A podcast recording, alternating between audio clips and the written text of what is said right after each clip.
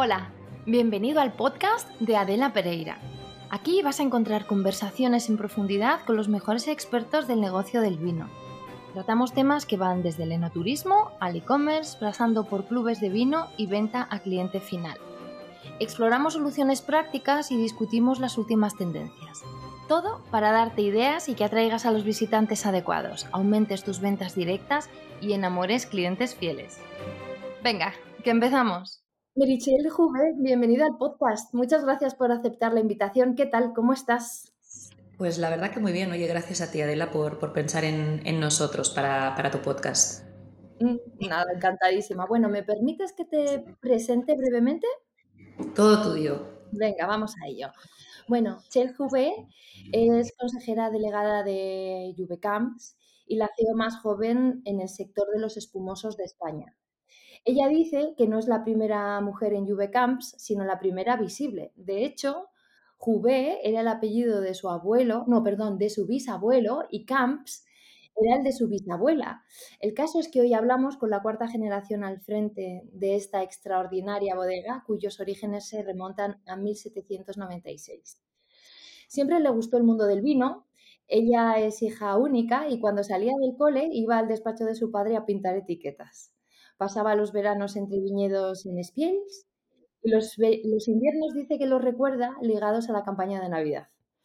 Estudió ADE y un MBA en Barcelona, luego se formó en política, estrategia comercial y marketing en Singapur y ya de vuelta hizo un máster de viticultura, enología y marketing del vino. Parece que siempre tuvo claro que su destino profesional estaba en la bodega porque según ella dice, cuando naces en el seno de una familia como la mía, tampoco te lo planteas, lo vives de una forma desde que tienes uso de razón que es parte de ti, es tu vida. Y así que viendo lo que las generaciones anteriores habían logrado, su objetivo es seguir sus pasos y conseguir mantener vivo ese legado, ¿no? En un terreno más personal, dice que su principal rasgo de carácter es la constancia. Lo que más valora en una persona es la honestidad y su lema es, que me encanta, vive y deja vivir.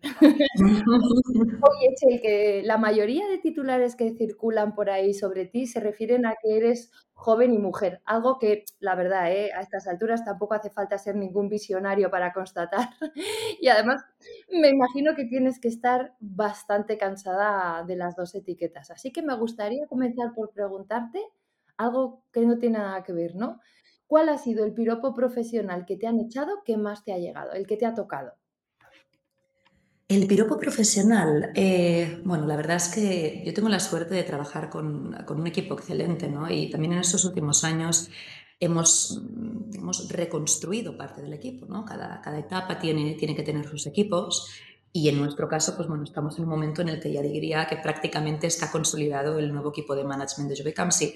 Uno de los piropos que, bueno, me lo tomo como piropo personal, pero es por mi equipo, es decir, ostras, qué nivel ¿no? de equipo que, se ha montado en estos últimos años. Bueno, es como que yo como una mamá, ¿no? Que se siente muy de, sus hijos, pues a mí supongo que pasa lo mismo, ¿no? Y que valoren eh, la calidad profesional y humana de la gente que tenemos trabajando en casa, pues esto a mí la verdad es que me enorgullece mucho. Eh, es un piropo, digamos, compartido, pero que lo siento muy, muy mío. Siempre me impresiona eso de las mujeres, la capacidad de equipo, la capacidad de, de la primera persona plural. Es la primera vez que pregunto algo así y me responden en colectivo. Así que muchas gracias desde la sororidad. Oye, también he oído que aunque el mundo del vino es un sector muy masculinizado, has percibido más suspicacias por ser joven que por ser mujer. Oye, ¿hasta cuándo calculas que te van a seguir acusando de jovencita? A ver, te lo digo porque si fueras actriz de Hollywood, una mujer de 40 años ya empiezan a decir que solo le proponen papeles de abuelita y si es que no, ¿hasta cuándo te van a decir esto de jovencita? Bueno, a ver, esto yo creo que ahora ya me lo digo yo, porque yo voy a cumplir 40 el año que viene y ya como que lo de joven, eh, yo supongo que me lo quiero decir yo más que me lo dicen los demás, ¿eh? Pero sí que es verdad que yo empecé, a, yo empecé en una edad, bueno, tampoco tan, tan temprana, ¿no? Cuando lo piensas, tenía 20, uff, es que para los, para los nombres y para las edades soy fatal, pero debía tener 26, 27, una cosa así. Sí que yo lo que creo que la gente ha notado mucho es, eh, mi padre tiene 81 años, entonces hay un gap generacional importante, ¿no? Y quizá por esto te consideran más joven de lo que realmente eres. Porque como tú bien decías, si estuviese en Hollywood ya, bueno, eh, costaría aquello de... Em, pero no, no, yo creo que ahora ya el apelativo de joven es más de cuando empecé y se ha quedado el titular que no de, de ahora mismo donde, donde estoy. lo de mujer, hoy es lo que hay. Así que, como yo, a quien le guste bien y a quien no, es su problema, no el mío. Yo lo he dicho en algunas ocasiones cuando me han acusado de mujer, digo, pues es que no me voy a hacer una operación de cambio de sexo por eh, No, no, no, muy contenta, muy orgullosa y y además es lo que decías tú al principio, yo creo que eh, gracias a Dios esto ha cambiado muchísimo en los últimos años. El mundo de la mujer, el mundo del vino es un mundo masculinizado y quien no lo quiera ver, eh, bueno, mm, eso es una realidad te lo dirán la mayoría de mujeres que trabajan, en, que trabajan en él. Pero yo creo que en los últimos años ha cambiado muchísimo. Mm, gracias a Dios ahora el tema del género ya no es un, ya no es un estigma, ya no es un problema. Eh, y ahora mismo, pues bueno, como decíamos, ¿no? espero que tanto el apelativo de joven como el de mujer ya se queden en un cajón o, en, un, en, una cava muy, muy escondida ahí en un, en un, rincón, porque yo creo que ahora ya es más la persona, ¿no? Lo que, lo que se tiene que valorar. Si lo hace bien o lo hace mal, pero la persona. Ojalá. Oye, vamos a cambiar de tercio porque me gustaría hablar de vuestra trayectoria en enoturismo, que es relativamente reciente. Y tengo curiosidad porque la verdad es que estáis en un destino que es muy competitivo, en el que hay unas propuestas enoturísticas muy consolidadas, ¿no? Entonces, tengo yo la sensación que llegar cuando aparentemente todas las sillas están ocupadas, supongo que tuvo que ser un reto de diferenciación importante, ¿no? ¿Cómo lo planteasteis? ¿Cómo, cómo va la experiencia del enoturismo? Mira, nosotros ahí teníamos una asignatura pendiente, como bien dices tú, el Penedés eh, es un sitio mm, estupendo para el naturismo, cumple con muchísimos requisitos. Nosotros siempre decíamos, ¿no? Nosotros llevamos 100 años entrando en la casa de la gente, eh, la gente nos escoge en los momentos bonitos de su vida. El espumoso tiene este esta connotación. Tú estás triste y, no te tomas ¿no? una botella de, de, de cava, una botella de espumoso. Entonces nosotros decíamos esto, ¿no? Decíamos, eh, cómo eh, llevamos 100 años entrando en, la casa, en las casas de la gente y no hemos dejado a la gente que venga a la nuestra, ¿no? Y llegó un punto en que muchas bodegas eh, lo hacían, lo hacen estupendamente. Como he dicho antes, el Penedés tiene una propuesta enoturística de primerísimo nivel. aparte para montar días de ver visitas y bodegas distintas. Y claro, empezamos los últimos o de los últimos pues como, bien has dicho tú, con, diferenciación, con una propuesta no turística que creemos es muy boutique, es muy hecha a medida. Nosotros hacemos mucho traje a medida en función de eh, las necesidades de quien nos viene a visitar. Evidentemente tenemos visitas estándares, pero luego eh, puedes adaptar eh, en función de tu necesidad, ¿no? De, del grupo, del conocimiento sobre el mundo del vino, de lo que te, apetezca descubrir de Juvecam. Y yo creo que esto es un trecho diferencial eh, respecto a otras propuestas que hace más tiempo que están, que están en el mercado. Nosotros también lo que hemos visto es que eh, es una casa relativamente conocida, ¿no? Nosotros siempre decimos, nos dicen eh, que somos grandes, y yo digo, pero si somos chiquititos y nosotros no elaboramos eh, muchas botellas, estamos alrededor de los 3 millones de botellas en dos proyectos enológicos. Y digo, pero sí que es verdad que como marca somos conocidos. Entonces, ahí hay mucha gente que tiene un vínculo emocional con la casa y le apetece mucho, ¿no? El descubrir dónde se han elaborado eh, estos vinos que llevan tantos años eh, degustando. Con lo cual ahí también tenemos, pues quieras que no, eh, un punto en el que desde que abrimos el proyecto no turístico, mm, bueno, ha, funcionado. Estamos muy contentos de cómo ha funcionado. Pero respondiendo a tu pregunta, el tema sería con la, con la diferenciación y haciéndolo muy boutique, muy niche. Me gustaría también que nos hablases más de la terraza, perdón, de la terraza de Spiels, porque según sé es un sitio, eh, perdón, es un espacio que está situado en la finca, pues eso, del mismo nombre, que lo acabáis de inaugurar y que abre los viernes por la tarde.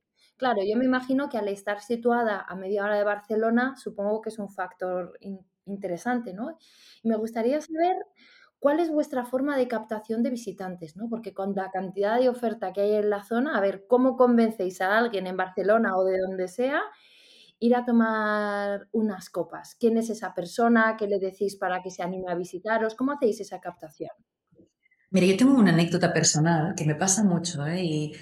Es cuando Spiels ha sido desde siempre, desde hace más de, te diría, 100 años, ¿no? Ha sido eh, la propiedad vinícola de la familia y ha sido para todos nosotros, para todos los lluvias que hemos estado en, en, en Camps, es casa, ¿no? Es como nuestro punto de, encuentro. A mí me pasa una cosa muy curiosa. Yo, pues, ponte que voy a Spiels dos, tres veces a la semana, ¿no?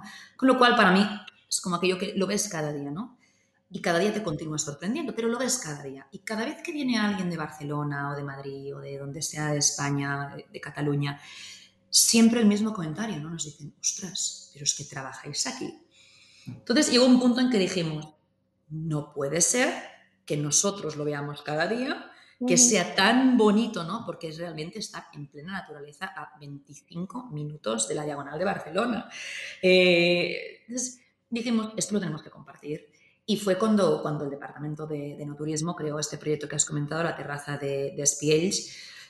Yo, eh, la comunicación evidentemente es a través de los canales clásicos estándares, eh, redes sociales, eh, personas con, uh, que pueden hacer difusión, pero yo lo que diría es que realmente estando a 30 minutos de Barcelona es como ir a un oasis, un remanso de paz. No hay coches, no hay ruido, solo hay viñedos, hay una fauna y una flora eh, específica. Estás mirando directamente eh, a todos los eh, viñedos de, de, la propiedad, puedes andar, puedes llevarte al perro y realmente esto em, te hace desconectar de una manera tal del bullicio que estando tan tan cerca de una capital como puede ser Barcelona o Tarragona, que también está a 45 minutos de Tarragona, eh, yo creo que realmente un, es un paraje único, ¿no? Eh, y ahí sería mi, lo que yo diría para que la gente pudiese, pudiese venir a, a visitarlo. Mm, además, está amenizado con música, eh, puedes degustar eh, platos típicos, bueno, platos, eh, pica pica típico de, de, la región y evidentemente, evidentemente tomar el fruto de, de, esa tierra que son nuestros espumosos y nuestros vinos tranquilos. Uh -huh. Así que yo creo que es un plan de desconexión importante. Me lo has vendido, mm, o sea, me iba ahora mismo. Estás invitada, ¿eh? Oye, también tenéis desarrollada la parte de no turismo o MICE, ¿cómo les gustan a los americanos, a los ingleses en general? Sí. O sea, M de meetings, I de incentives, C de congresses y, y, bueno, E de events, ¿vale? O sea, ese enoturismo más enfocado al sector profesional. Y de nuevo, pues estar tan cerca de Barcelona, que incluso cuenta con su buró, pues supongo que ayuda, ¿no? Y me parece que es un tema que actualmente resulta muy atractivo para las bodegas, todo el tema maíz, pero la verdad es que no saben muy bien por, por, dónde empezar. Vosotros que tenéis experiencia, ¿qué le recomendarías a una bodega que quiere iniciarse en el maíz? Mire, yo lo que he visto es lo que dices tú, es, estoy asombrada de la eh, voluntad de conocimiento sobre el mundo del vino que que se tiene y realmente hay muchísimas empresas que para temas de team building, para temas de conocimiento, para temas de eh, formación, eh, están interesadísimas. Yo les diría que, que, que, sin miedo, oye, que evidentemente esto requiere mmm, de mucho trabajo. ¿eh? La verdad es que para la gestión de un evento, nosotros tenemos un equipo de tres personas y para la gestión de, de eventos, eh, bueno, yo quedo muchas veces admirada de lo que trabajan y las horas que trabajan. Pero la visibilidad que le da la marca, el cariño que la gente le coge cuando viene a tu casa, mmm, además si está gestionado por, por, empresas, siempre es más fácil. Yo les diría que, que, se lancen y que poquito a poquito, que es aquello de prueba y error, de qué es lo que hemos, hemos, hecho nosotros, ¿no? Mm, ver en qué nos equivocamos, ir puliendo, empezando con cosas pequeñitas, vamos con eventos mucho más grandes, eh, muy, muy tailor-made, lo que te decía antes también con el enoturismo, ¿no? muy hecho a medida, a medida, muy niche, pero que se lancen, porque realmente el retorno, tanto de la satisfacción como del conocimiento de marca que, se da, es, es, muy importante. Es muy importante. Yo lo recomiendo, de verdad que a todas las bodegas que estén reflexionando sobre si abrir o no abrir, eh, yo les diría que, que sin duda alguna, pero también que aquello de el camino se demuestra andando, con lo cual poquito a poquito. Me parece súper importante lo que estás comentando, la gestión de las expectativas, ¿no? Yo creo que, mm, y lo hemos hablado en el podcast en otras ocasiones, el mundo del vino tiene, eh, el de la elaboración del vino, ¿vale? Tiene unos tiempos que están marcadísimos por que tú sabes que vendimias en una época, que elaboras en otra, que luego vas a tener tus vinos en la cava durante no sé cuántos meses o años, y ahí sí que se tiene paciencia. Sin embargo, con otro tipo de, vamos a decir, de unidades de negocio relacionadas con el vino, no se tiene tanta paciencia. Y es importante manejar esas expectativas, porque no puedes pensar que vas a hacer tu catálogo más, que sería como la primera, la primera acción de ese plan hipotético, ¿no? Pues por lo menos poner, por ordenar qué es, cuáles son los recursos que tienes disponibles y pensar que a los dos meses ya va a estar aquello como volando, ¿no? Por decirlo de alguna manera. La realidad eh, luego no se comporta de esa manera, ¿no? Hay que ser consciente de que requiere trabajo, eh, más trabajo, luego otro poco más de trabajo y empezar como eso, piano, piano, si va lontano, ¿no? Pues poco a poquito. Me parece que es, que es importante porque eso de quererlo, esa cosa como de... De hoy para mañana. Esto es, lo quiero todo y lo quiero ya, como Freddie Mercury, y ostras, luego va y no funciona así. Así que hay que templar un poco las expectativas para saber mm, que el, el, el, el retorno, por decirlo de alguna manera, va a merecer la pena, pero no va a ser inmediato. Yo creo que eso hay que ser conscientes. ¿no? Me gusta mucho lo que has dicho. ¿eh? Yo esto lo ligo mucho con una frase que mi padre siempre me dice y que es de las que más me, me mm, grabado con fuego. ¿no? Es, em, siempre dice Merichel, nosotros no somos sprinters, somos corredores de fondo. ¿no? Y, creo que va muy ligado con lo que estás diciendo. El mundo del vino, en bodegas como las nuestras y en muchas otras, nosotros piensa que eh, elaboramos a cinco años vista. Una botella de reserva de la familia se está literalmente un mínimo de cuatro años ah, eh, envejeciendo en, nuestra cava, ¿no?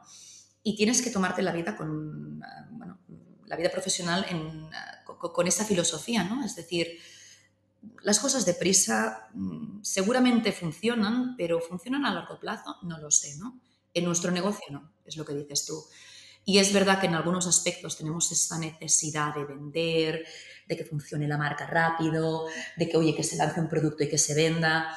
Pero es que este producto no, está, no ha estado elaborado con esta filosofía, ha estado elaborado con una filosofía de años, de un viñedo cuidado, de... Entonces, ya digo, me gusta mucho lo que dices porque lo digo mucho con, con esa filosofía que mi padre siempre nos ha inculcado, ¿no? El corredores de fondo, no sprinters, ¿no? Poquito a poquito, construyendo pilares sólidos y, ir avanzando.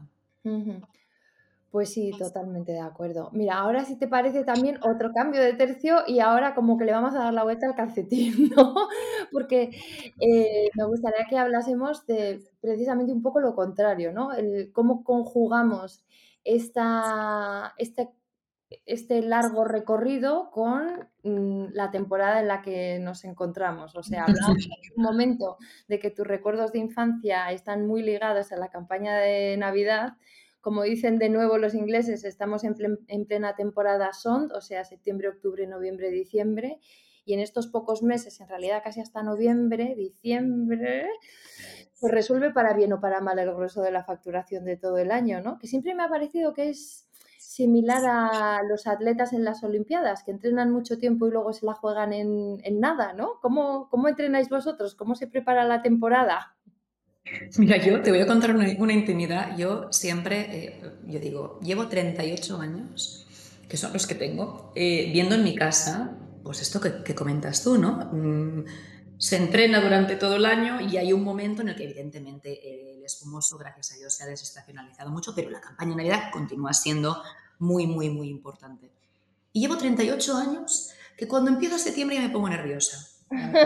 Yo también soy nerviosa, ¿eh? pero me pongo nerviosa. Y, y pienso, pero si toda la vida ha sido lo mismo y toda la vida se ha terminado haciendo, años mejor, años peor, pero toda la vida se ha hecho. Oye, pues no hay manera, tú. Eh, ya estamos igual. Bueno, ahora ya estoy en octubre, en este mes que digo yo de 120 días, que empieza en septiembre y termina en diciembre. Ya estoy en octubre, bueno, ya voy ya un poquito, ya, ya llevamos varios días más de, bueno, de ver que las cosas van funcionando, que no será un año fácil, pero que vamos a luchar por ello. Pero sí, la verdad es que por mucho que uno se prepare, esto es como el que decías tú, ¿no? El atleta que llega el día que tiene que jugar el partido o hacer la carrera, seguro que algún nervio tiene, pues aquí estamos igual. Lo que pasa es que em, lo he vivido toda la vida. En mi casa, ya te digo, lo que, te, lo comentabas tú antes, yo todas las navidades mm, que yo recuerdo han sido iguales. Nosotros, eh, el cliente es el momento en que te necesita y nosotros por filosofía de, bodega, el servicio al cliente es absolutamente prioritario, con lo cual yo me acuerdo de ir en el coche con mi padre, eh, más que nada también por verle un poco, por aquello de decir, voy a ver a mi padre. padre mi padre con el maletero cargado de botellas, eh, de cajas. Bueno, ahora vamos aquí a Montornés del Vallés, ahora nos iremos a... Eh, uf, es que la de veces, de fines de semana, de ir a repartir. Es que me ha llamado este cliente que necesita... Bueno, es parte del encanto. Cada sector tiene el suyo y el nuestro pues tiene esto. Y como decía, en el fondo no deja de ser porque la gente comparte momentos bonitos de su vida con, con nuestros elaborados. La Navidad es un momento bonito, la Navidad es un momento de recogimiento, es un momento de familia eh, y ahí están los espumosos, ¿no? Y, y, bueno, esto te consuela un poco por este estrés que puedes pasar eh, de mirar cada día, cada día cómo va, cómo va todo, ¿no? Más que nada porque el producto que vendemos esta Navidad lo hemos elaborado hace cinco años. Con lo cual, eh, bueno, tiene lo que decíamos antes, ¿no? Y yo siempre digo, hay mucha gente que te dice, eh, tú te compras un, aparato tecnológico, ¿no? Que lo han construido en, una hora o en dos, o lo han, eh, sí, se ha hecho en una hora o dos, y te dura, yo qué sé, pero dos, tres, cuatro años. Máximo. Una botella de vino, una botella de espumoso. lo bruto. Exacto, exacto, una botella de espumoso que ha estado cinco años reposando en una cava. Oye, si dura más de media hora tenemos un problema. Con lo cual, bueno, es un sector muy peculiar, pero muy bonito. Así que la Navidad se afronta con, mucha ilusión, como siempre. Oye, he leído que decías que el futuro del cava pasa por la internacionalización, que lo consideras el gran factor de expansión de la compañía. Y en el mundo del vino es cierto que hablamos mucho de la parte del viñedo y de la elaboración, el terroir, todo lo que tú quieras, pero tengo la sensación de que a la parte de comercialización y de distribución esa que es menos romántica, le damos menos importancia en la comunicación. Y desde mi punto de vista es que es fundamental, o sea, es, es, la sangre y la vida del negocio, ¿no? Vosotros que tenéis distribuidora y tú tienes formación internacional en comercialización, ¿cuál crees que ha sido tu aportación a Juvecamps en este, en este departamento? Mira, yo te diría que evidentemente eh, por, em, ser, em, vivir una generación mucho más internacional, ¿no? La realidad es, como te decía antes, la, antigua, la, anterior generación de la familia eh, ronda los 80 años, entonces yo tengo, yo tengo 40, ¿no? 38. Eh, entonces he vivido un mundo mucho más internacional.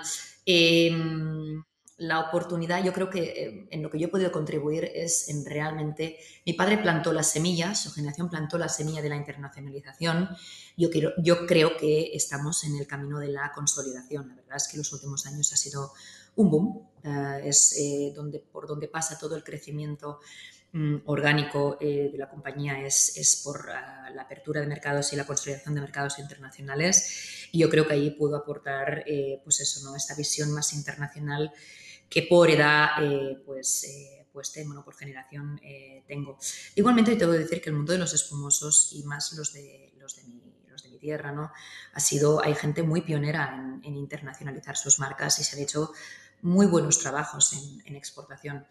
Ah, entonces ahí es seguir un poco la senda de lo que hemos hecho aquí en España. Yo, mi padre en casa siempre se cuenta, ¿no? Cuando hace muchos años no se vendía espumoso eh, de gama alta en, muchos sitios de España, ¿no? Eh, ya no te hablo de Cataluña, sino en muchos sitios de España. Beckham fue un pionero, te diría, sin ninguna pretensión, ¿eh? pero fue un pionero, por no decir el pionero, en la instauración de ese nuevo concepto de espumoso, ¿no? yo creo que ahora estamos en un momento en el que a nivel internacional podemos de manera, ahí pioneros somos muchos, pero podemos consolidar la imagen de, grandes espumosos elaborados en, el territorio nacional a nivel internacional. Yo creo que hay, una oportunidad tremenda, al igual que la hubo hace, ya te digo, 40, 50 años cuando mi padre lo hizo en, plazas como Madrid. Y, gracias a Dios que lo hizo, ¿no? Ahora tenemos la posición que tenemos y yo creo que ahí mi generación tiene un poco la obligación de eh, seguir esa estela que se siguió em, en previas generaciones en otros lugares de España. Sí, porque la verdad es que mm, nos lamentamos mucho, nos quejamos, hay como mucha lágrima alrededor de, los espumosos españoles fuera, ¿no? Eh, que siempre, eh, si el champán, si el prosecco, hasta los moscatos, ¿no? Eh, imagínate, vamos, vamos a hacer un ejercicio así de imaginación. Imagínate que soy el genio de la lámpara de Aladino y te concedo no, no tres deseos, solo uno. Soy un, soy un genio rácano. Bueno, pero ya me concedes uno, oye, que esto tampoco no. A mí no me ocurre, por las mañanas nadie viene a mí. a mi uno ya me conformo. Vale, imagínate que te concedo un deseo para mejorar la imagen de los vinos espumosos españoles. ¿Qué me pides? Mira, yo te pediría, eh, te diría que un poco de unidad. Eh, me encanta. pedazo de titular, Chel, me encanta. no, el sector de los espumosos, sobre todo de, donde yo procedo, ¿no? Eh, hemos pasado por muchas situaciones. todas muy comprensibles, ¿eh? Vaya por delante que todo es muy comprensible, ¿no? pero te diría que lo que veo, lo que he hecho un poco en falta, que sí que veo en otras denominaciones de origen de burbujas del mundo, es que cuando sales, sales con una imagen única, con una unidad única, con un discurso único, ¿no? Entonces ahí, eh, como todo en la vida, mm, las cosas pasan por algo y de todo se suma y de todo se sale reforzado. Y yo estoy segura que para ir a nivel internacional, todo lo que está pasando ahora mismo, y, no me quiero alargar con esto, ¿eh? pero todo lo que está pasando ahora mismo en el sector de los espumosos a nivel español, especialmente mayoritariamente en, en el Penedés, va a ser eh, positivo y va a haber una resolución positiva, ¿no? Pero sí que te diría que si de alguna forma todos nos dejásemos alguna plumita, ¿no? Algún... Y todos pensásemos más en, en, conjunto, eh, en la comarca, en lo que hacemos, en el producto y en, sobre todo, en ir para arriba en la categoría, en, en aportar valor, en sumar valor, en no hablar en precios, sino hablar en calidad, yo creo que todos saldríamos ganando. Y si yo le pudiese pedir, pues esto, ¿no? A este rey mago, a este aladino, o a este quien fuese, ¿no? Ahora que llegan las navidades, llegan los reyes y el Papá Noel, a mí me gustaría un poco pedir esto, ¿no? El decir, vamos todos a, buscar una solución que sea por el bien común de la comarca.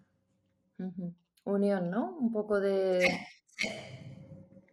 Aunque, aunque existen muchas realidades y las realidades tienen que, converger, ¿eh? las realidades tienen que coexistir.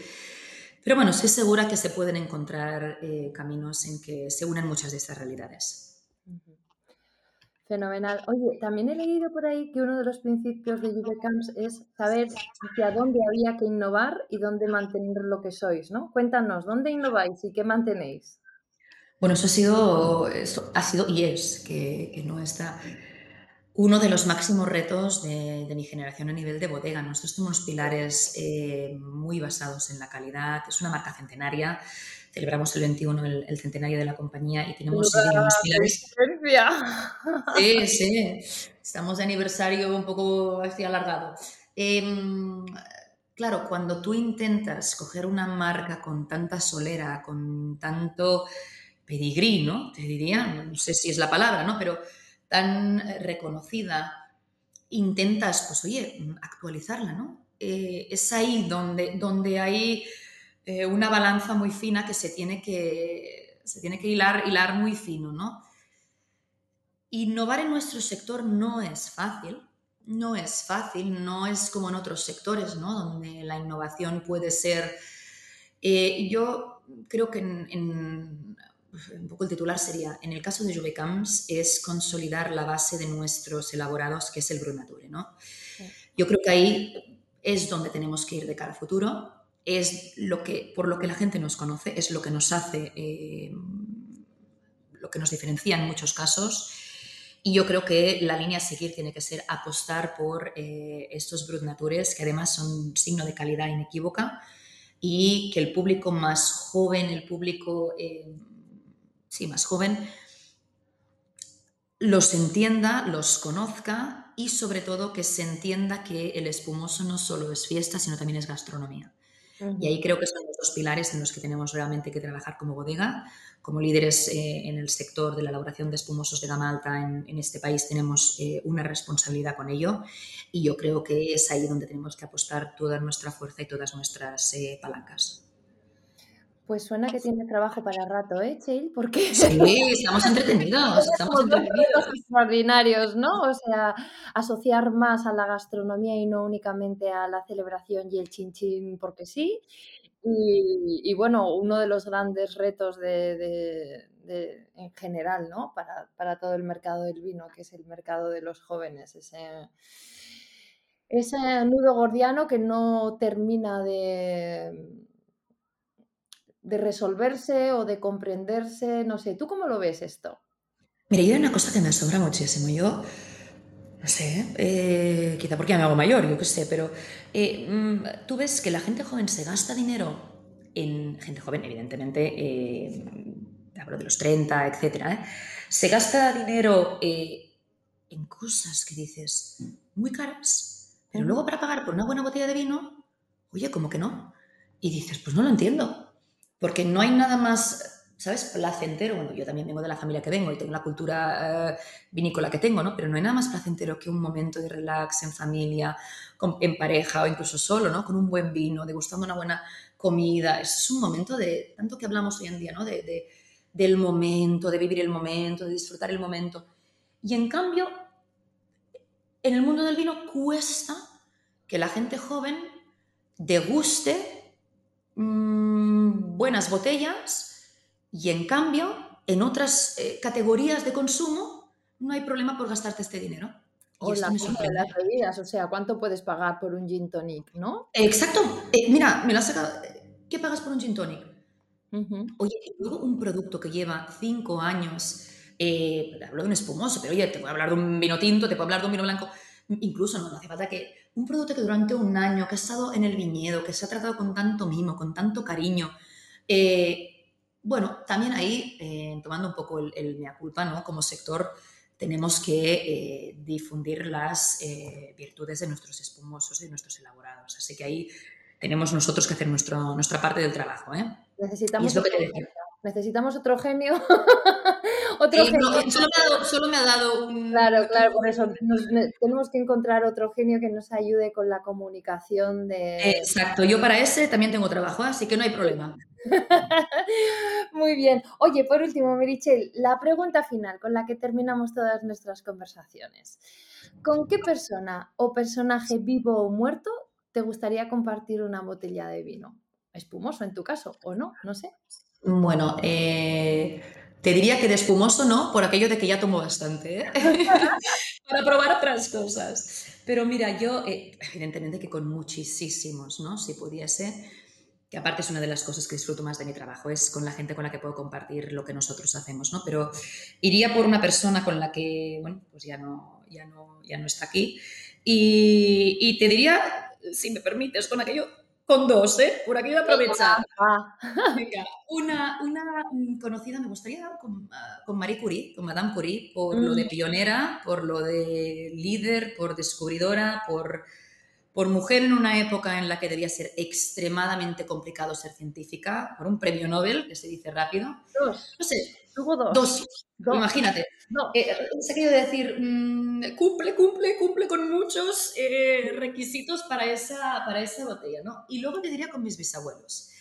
Por aquello de, de, preguntarles si estarían orgullosos ¿no? del trabajo que durante estas cuatro generaciones se ha hecho con lo que ellos empezaron en el 21. Y, y bueno, por aquello de saber, ¿no? Cómo, como cuatro generaciones, bueno, tres, porque la mía está por construir, de la familia han apostado por el proyecto que ellos, que ellos eh, con tanto cariño em, empezaron en el 21 y saber si vamos por el buen camino. Así que yo me quedaría con, si pudiese abrir eh, esta botella de vino, que no es fumoso, con alguien que no, que no está aquí con nosotros, pues sería con, con estas personas.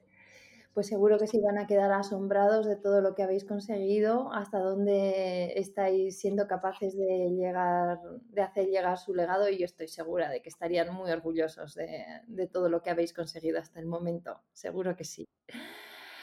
Oye, Chel, que muchísimas gracias, que ha No, gracias a ti.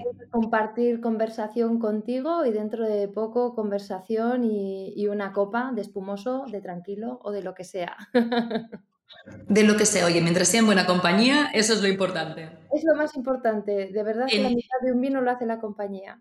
Eso es verdad. Y si es en la terraza de Spielch, oye, Venga. aún con un plus más. Queda Venga, pendiente. gracias, un saludo. Adela, un abrazo fuerte y gracias. Bueno, pues aquí se termina este episodio. Recuerda que todas las notas están en mi web adelapereira.com, donde también me puedes dejar tu mail para que te mande un correo con el siguiente episodio. Y por supuesto, puedes suscribirte en tu aplicación de podcast habitual. Te espero dentro de muy poco con una nueva conversación en el podcast de Adela Pereira.